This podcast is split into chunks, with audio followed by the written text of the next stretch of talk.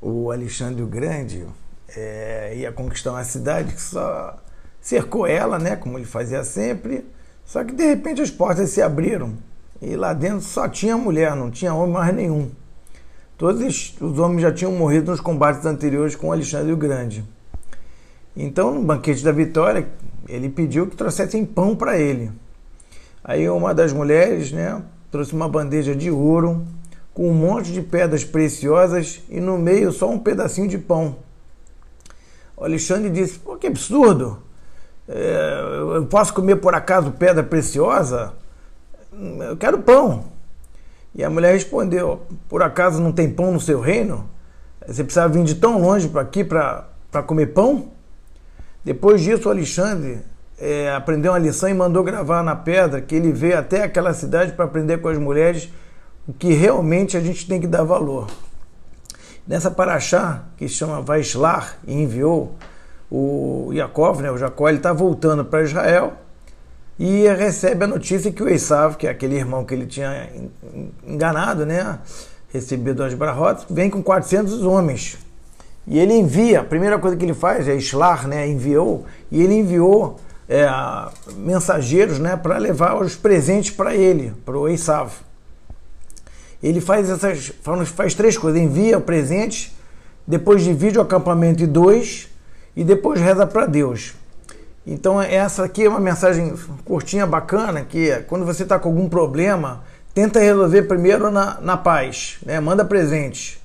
Depois se prepara para a guerra, divide em dois, no caso, para você se preparar para a guerra e depois reza, porque quem, quem dá tudo para a gente e, e, resolve é a Shem. Né? Então, ah, o que eu queria pegar aqui nessa parte é que quando o Esav se encontra com, com o Yaakov, o Esav, né, ele diz para o Yaakov, olha só, eu tenho muito, não preciso que você me, me dê, eu tenho muito. E o Yaakov responde que ele tem tudo, ele também ele tem tudo que precisa, que ele precisa. E a diferença entre muito e eu tenho tudo significa que quem tem muito pode ainda querer mais. No caso do Esav, que era mais materialista. Já o Yaakov, ele tinha tudo, tudo que ele precisava. Então ele não tinha necessidade de querer mais, ele tinha o que, ele, o que foi dado a ele, né? Pelo trabalho dele também. E assim como nessa história do, do Alexandre o Grande, a gente às vezes é muito medido pelo que, como os outros nos veem, pelo que a gente tem, né?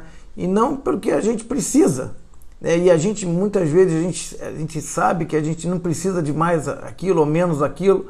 É, a gente tem que estar tá, é, né, é, satisfeito é, sem querer mais. Não é isso. Mas a gente tem que estar tá apreciando o que a gente tem. Então, a gente também precisa transformar um pouquinho o Isaf que a gente tem dentro da gente em Yakov, né? Porque para que, que serve tanto material se você não souber o que fazer com ele? Né? Muitas vezes a gente só quer acumular e isso não é bom. Né? Eu estava conversando até com um sócio amigo meu é, essa semana e a gente viu a sociedade americana, por exemplo, é muito self-made, né? Ela, ela procura muito achar que ela, o cara conseguiu se fazer, entendeu? Mas não vê as origens das coisas. Isso eu acho que não é uma coisa benéfica, entendeu? Porque você acaba não reconhecendo de onde veio né, essa, essa origem. Isso eu estou falando parte da, da sociedade americana. Lógico que não é todos, né? E uma vez um, um, um rabino me falou uma coisa que eu achei bacana também, que ele estava meio para baixo, assim, meio triste, até que chegou um professor dele e perguntou: por que, que você está assim? Você tem uma alma. E isso foi um sinal para ele, para ele, ele, assim, acordar um pouquinho. Olha, você já tem uma alma, cara. Só isso já, já, já é um motivo de agradecimento, entendeu?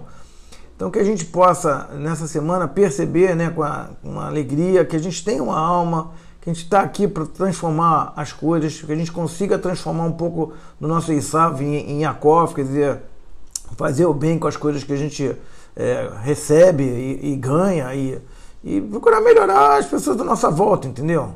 Essa é a diferença e é por isso que eu acho que talvez dos únicos povos que a gente vê aqui, boa parte do povo estava fora do seu país, né? se a gente pensar nisso, o povo judeu teve espalhado pelo mundo e às vezes mais pessoas fora de Israel do que dentro de Israel, por exemplo, a população americana judaica era maior até pouco tempo do que em Israel.